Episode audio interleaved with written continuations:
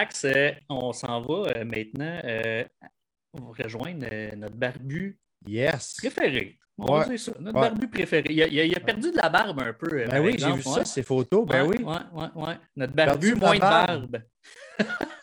il se ressemble un peu moins, on dirait. Ben oui. C'est malade. Ça C'est malade. Ça va bien, vous autres? Ouais, ça, va, bien, va. ça va bien. Qu'est-ce qui t'est passé par la tête? Ah, j'étais. Hey, elle était rendue tellement longue, j'avais l'air de ZZ Top, j'étais tanné. Ah, ah, L'été s'en vient. Commence à peut faire chaud? Cet été, Ah, donc, euh, ah, je voulais me mettre beau. Là. OK, OK. T'es Ben, beau. T'es beau. Merci, Ah ouais. Max.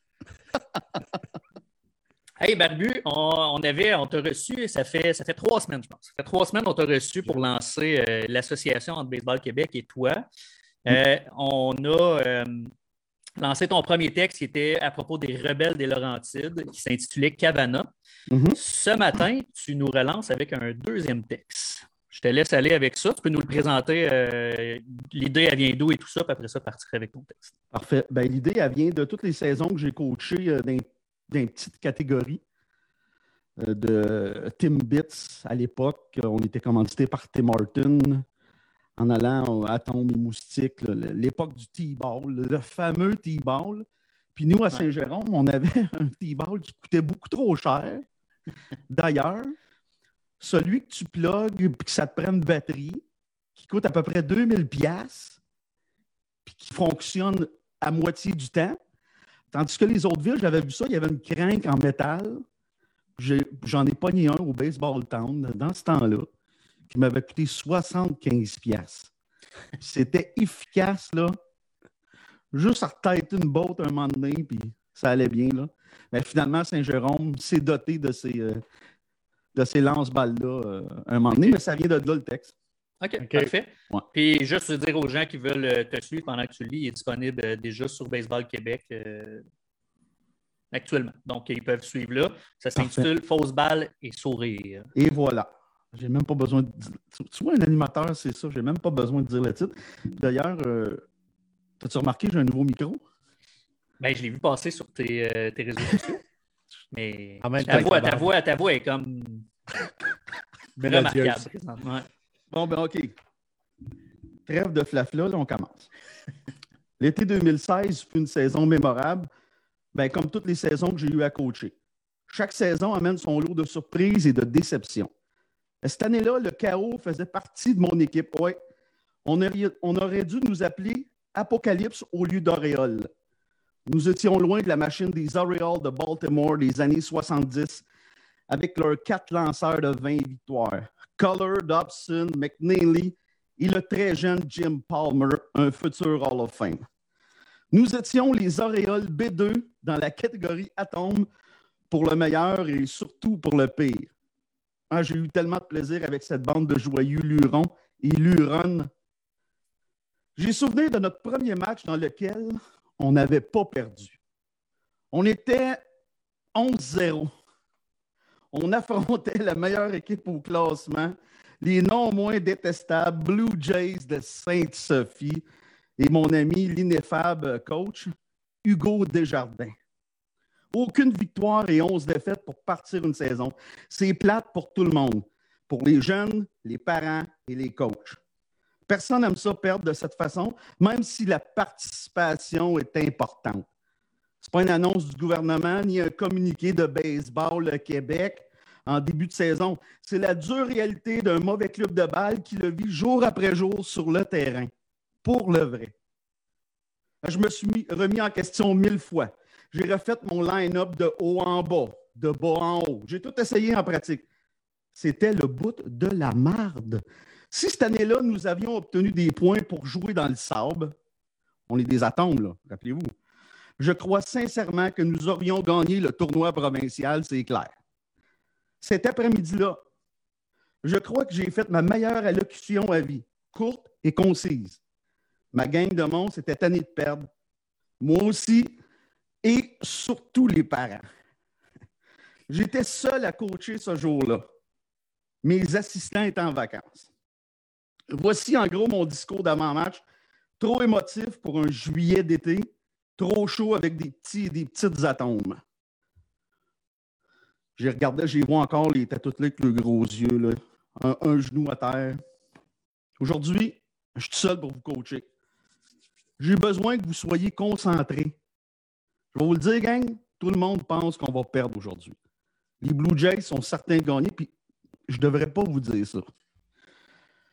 Mais je pense même que nos parents pensent qu'on va perdre aujourd'hui. C'était le silence complet. On s'est tous pris épaule par épaule. Ça, c'était avant la COVID, évidemment. On était collés l'un sur l'autre comme des sardines. Puis là, j'étais vraiment émotif parce que j'aimais beaucoup ces petits garçons et ces petites filles-là. Je, les adorais. Je disais, on n'est pas talentueux, c'est vrai. On n'a pas de talent. On n'a pas de bons frappeurs. de- on n'est pas bon. C'est vrai.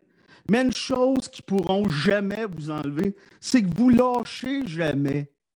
Ça, c'est vrai. Même quand c'est dur, vous lâchez pas.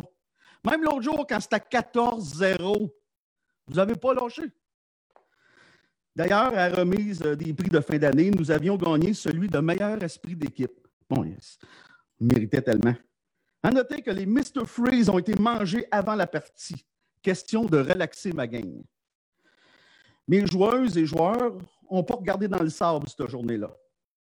Ils étaient focus. J'avais la larme à l'œil. C'était beau à voir. Même le grand Carl Ripken ne m'aura pas fait pleurer comme ça.